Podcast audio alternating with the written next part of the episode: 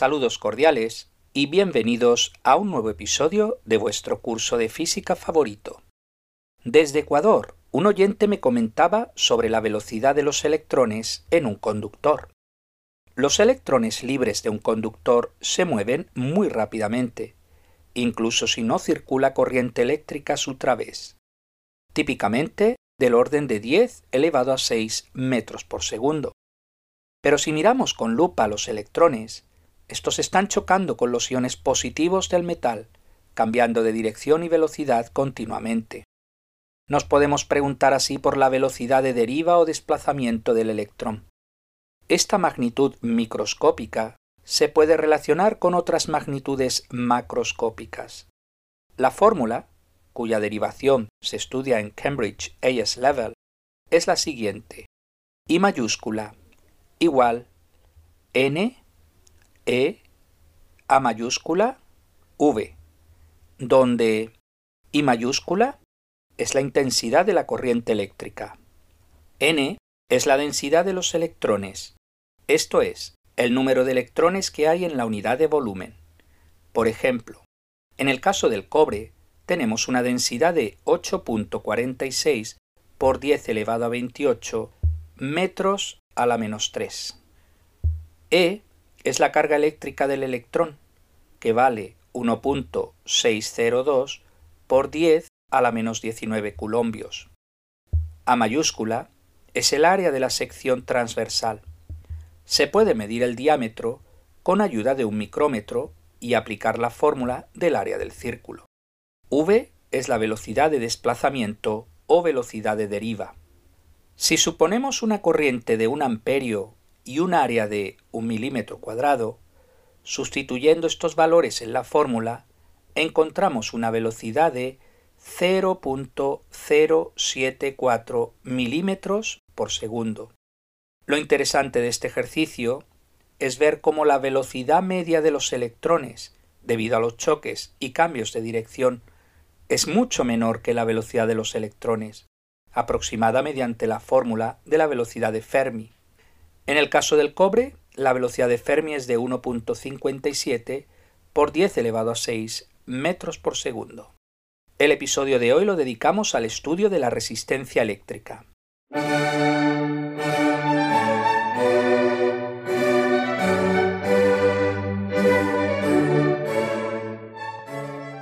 Sabemos que para que fluya una corriente eléctrica necesitamos de una diferencia de potencial. Dicho en palabras sencillas, para que se muevan los electrones debemos proveerlos de energía. El cobre es un buen conductor, pero el nicromo no es tan buen conductor como el cobre. Podemos decir que el nicromo ofrece mayor resistencia al flujo de electrones que el cobre. Definimos la resistencia eléctrica como la diferencia de potencial dividida por la intensidad de corriente eléctrica. En fórmula, R mayúscula igual V mayúscula dividido I mayúscula, donde R mayúscula es la resistencia, V mayúscula es la diferencia de potencial e I mayúscula es la intensidad de corriente eléctrica. Recordad las unidades en el sistema internacional. La diferencia de potencial se mide en voltios, V mayúscula. La intensidad de la corriente eléctrica se mide en amperios, A mayúscula. Y la resistencia se mide en ohmios, escrito O-H-M-I-O-S, en honor al físico alemán George Simon Ohm.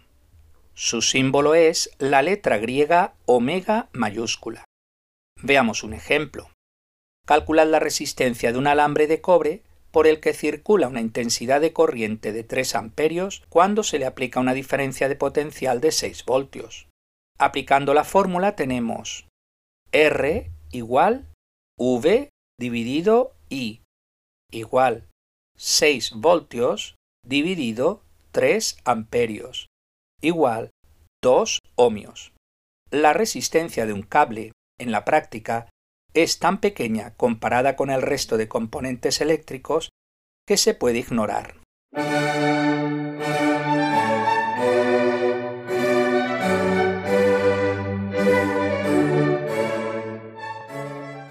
Experimentalmente, se comprueba que la resistencia de un conductor es directamente proporcional a la longitud del conductor e inversamente proporcional al área de la sección transversal del conductor.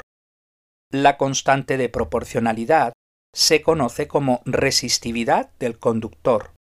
Se trata de una constante que depende de la naturaleza del conductor. La resistividad varía con la temperatura. En fórmula tenemos R mayúscula igual letra griega ρ por L dividido siendo R la resistencia del conductor, ρ la resistividad del conductor, L la longitud del conductor y A el área de la sección transversal del conductor.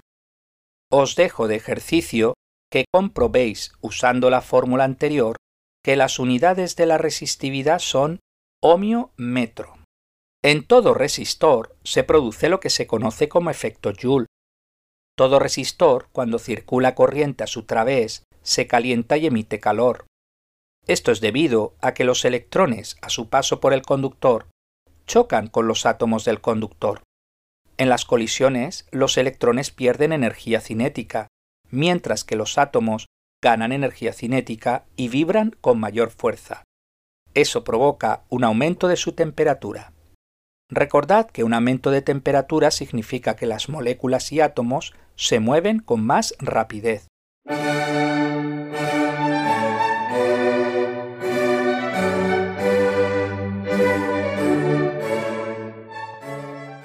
Hay muchos tipos de resistores. Veamos algunos componentes que debéis conocer. Número 1. Resistencia fija. Como su nombre indica, el valor de su resistencia es fijo y no varía. Se utilizan resistencias fijas para controlar la intensidad de corriente. Al introducir resistencias fijas en un circuito, se baja la intensidad de corriente que circula a su través. Número 2 resistencia variable, reóstato o reostato. Se utiliza para variar la corriente del circuito. Por ejemplo, para variar la luminosidad de una lámpara o bombilla o para controlar el volumen en un equipo de música. Número 3. Termistor. Se trata de una resistencia que varía con la temperatura de forma acusada. Los hay de dos tipos. NTC, a mayor temperatura, menor es la resistencia. PTC. A mayor temperatura, mayor es la resistencia. En una resistencia fija, la resistencia varía con la temperatura de forma lineal, mientras que en el termistor varía de forma exponencial, mucho más rápido.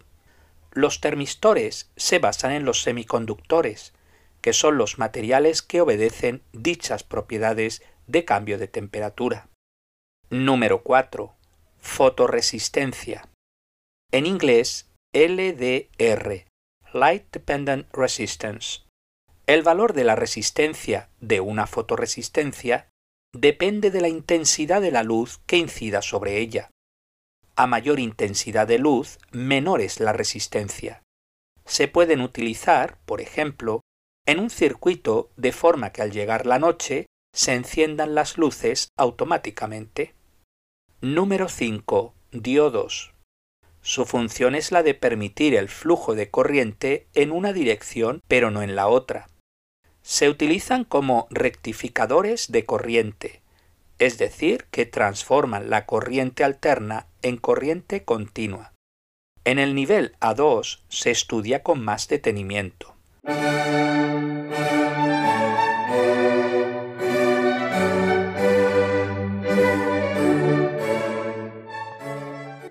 ¿Cómo medir la resistencia de un resistor? Mediante un ómetro. En la práctica, los laboratorios suelen disponer de un multímetro digital, ya que tiene tres funciones en una, pues mide la diferencia de potencial, la intensidad de corriente y la resistencia eléctrica. Es decir, un multímetro equivale a un amperímetro más voltímetro más ómetro. En la práctica, un circuito tiene varias resistencias. Dos son las formas de unir resistencias en un circuito. Apartado A. En serie. Todas las resistencias comparten la misma intensidad de corriente, pero cada una de ellas tiene una diferencia de potencial. Apartado B. En paralelo. Todas las resistencias comparten la misma diferencia de potencial, pero cada una de ellas tiene una intensidad de corriente. En todo circuito siempre podemos calcular la resistencia equivalente, que es aquella que equivale a sustituir todas las resistencias por ese valor, de tal forma que la intensidad de corriente total y la diferencia de potencial total no varían.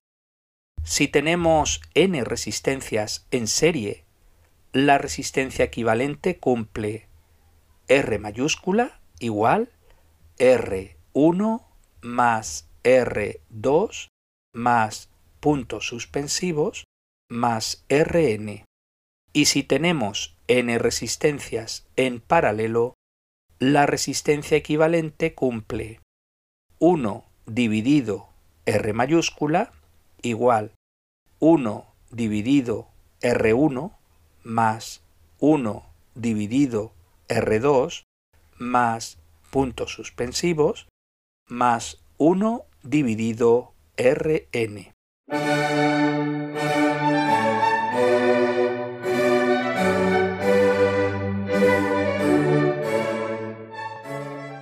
Veamos algunos ejercicios.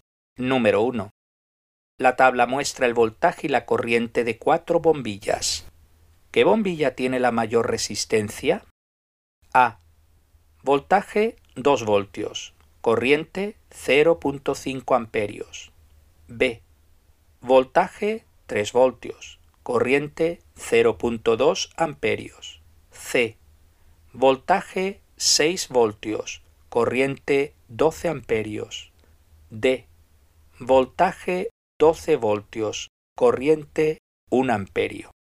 La respuesta correcta es la B. Voltaje 3 voltios corriente 0.2 amperios. Ejercicio número 2. ¿Qué magnitudes mide un voltímetro? A. Corriente y fuerza electromotriz. B. Corriente y diferencia de potencial. C. Fuerza electromotriz y diferencia de potencial. D. Fuerza electromotriz, corriente y diferencia de potencial. La respuesta correcta es la C fuerza electromotriz y diferencia de potencial. Ejercicio número 3. Un estudiante usa una cierta longitud de cable como resistencia. Él descubre que la resistencia del cable es muy pequeña. Para hacer un resistor con una mayor resistencia, debe usar un cable A. Más largo y grueso. B. Más largo y delgado. C. Más corto y grueso. D. Más corto y delgado. La respuesta correcta es la B. Más largo y delgado. Ejercicio número 4. Cuando un calentador de agua se conecta a una tensión de 230 voltios, circula a través de su resistor una corriente de 10 amperios. Apartado A. ¿Cuál es la resistencia del resistor? R igual V dividido I igual 230 voltios dividido 10 amperios igual 23 ohmios. Apartado B. ¿Por qué el calentador tiene un resistor? Porque el calentador hace uso del efecto Joule del resistor. Al pasar una corriente a través del resistor, genera calor con el que se calienta el agua. Ejercicio número 5. ¿Qué componente eléctrico tiene las siguientes propiedades? Apartado A. Una alta resistencia en la oscuridad, pero una baja resistencia en la luz. Una fotoresistencia. Apartado B. Una resistencia que baja acusadamente cuando la temperatura aumenta. Un termistor. Apartado C una resistencia muy baja en una dirección y extremadamente alta en la otra dirección. Un diodo. Ejercicio número 6. Un conductor X tiene una resistencia de 18 amperios. Un conductor Y está hecho del mismo material y a la misma temperatura. El conductor Y tiene la misma longitud que el conductor X, pero tiene tres veces su diámetro. ¿Cuál es su resistencia? La resistencia es inversamente proporcional al área y por tanto inversamente proporcional al cuadrado del diámetro. Así, la resistencia del conductor I se divide entre 9. Luego la respuesta es 18 amperios dividido 9 igual 2 amperios. Ejercicio número 7. Disponemos de dos alambres A y B hechos del mismo material y a la misma temperatura. Sus características son las siguientes. Alambre A. Longitud 1000 milímetros. Área 2 milímetros cuadrados. Resistencia 25 ohmios. Alambre B. Longitud 2500 milímetros y área 0.5 milímetros cuadrados. Con todos estos datos, calcular. Apartado A. ¿Qué longitud de alambre A se debe usar para que tenga una resistencia de 18 ohmios? Usamos el hecho de que la resistencia es proporcional a la longitud. Luego, 25 dividido 18 es igual a 1000 dividido L, despejando L igual 720 milímetros. Apartado B. ¿Cuál es la resistencia del alambre B? Ambos tienen la misma resistividad.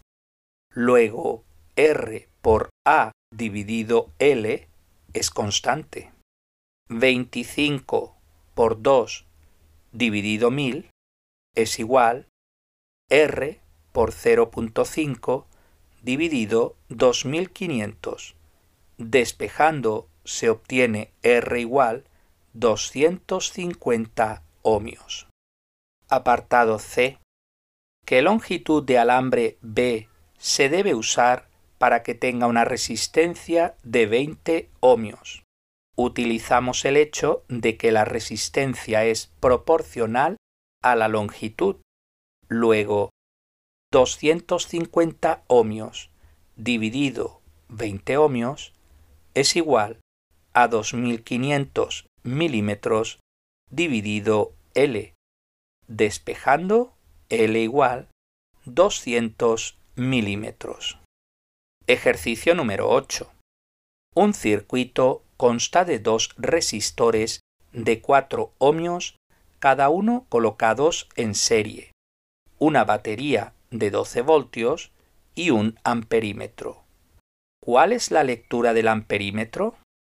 I igual V dividido R igual 12 dividido 4 más 4 igual 12 dividido 8 igual 1.5 amperios. Apartado B cuál es la diferencia de potencial en cada resistor. Puesto que ambos tienen la misma resistencia, tendrán la misma diferencia de potencial, 6 voltios cada uno. Ejercicio número 9.